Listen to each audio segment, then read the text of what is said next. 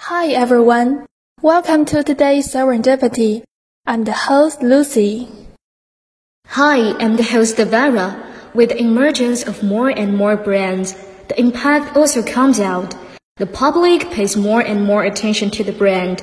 Today, let's discuss the brand effect in detail. Most of our choices will be influenced by the brand effect. It will form the first impression of our users. When it comes to this topic, do you have any favorite brands? Of course, there is. Take cosmetics as an example. I like the lipstick of the brand Dior. Dior, which means the combination of God and gold in French, expresses the pursuit of modern women excessively and vividly. Yes, as far as I know, since 1947, Dior has set up its own scientific research center. They have nearly 200 researchers working with more than 20 university research centers and scientific institutions around the world. For each of their products, the touch has always been the focus of Dior, and skincare products bring the perfect combination of technology and pleasure. Do you know there is a chocolate related to love? I know, it's Dove chocolate. I thought of a classic advertisement. Lovers who indulge in love. Dove chocolate like lovers hold tons. Mentioning it, the first thought is the meaning of love. It is the representative of romantic love. The thing is, you can't refuse chocolate, just like you can't refuse love. In other words, Dove chocolate is no longer just selling chocolate, but selling the dream of a perfect life. This brings people the brand association of sweet and beautiful love. Yes, this is the long process of building a chocolate brand. Its brand culture fully resonates with consumers. In this way, the important position in the market has been realized step by step.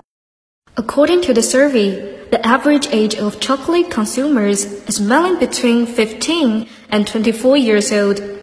People over the age of 35 often buy chocolates for children as a gift.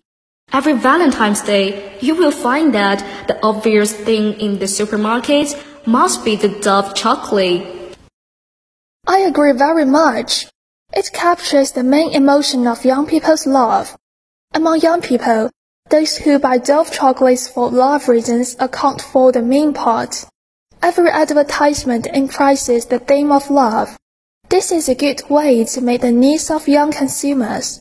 Therefore, its brand effect is very successful. Nowadays, more and more young people pursue brands excessively. Some people even have no regard for the burden of their families in order to pursue famous brands. What do you think of this problem? In my opinion, we can't spend bluntly because the students' sources of income are not fixed, so it's difficult to afford luxury goods. This will lead to a spend of a lot of family money. To the best of my knowledge, there was a news report once. College students borrowed 10,000 to buy luxury goods, but failed to pay them back for half a year and finally embarked on the road of crime.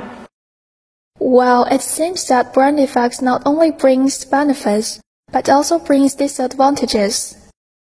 Most well-known brands have released the limited edition products, which has increased the price several times, but it's still hard to get. This is the charm of the brand. That's right. The price of ordinary goods is lower in the market but with the logo of a well-known brand, the price will immediately increase several times. Even if it's not worth it, many people will still buy it. At present, brand effect drives consumption and leads the trend. This shows that China's economy tends to be open and its culture tends to be advanced. The effect of the brand should have two sides but good use of it is beneficial to both businesses and consumers. As a consumer, what we need to do is rational consumption. While the happy time is always very short, it's time for us to say goodbye.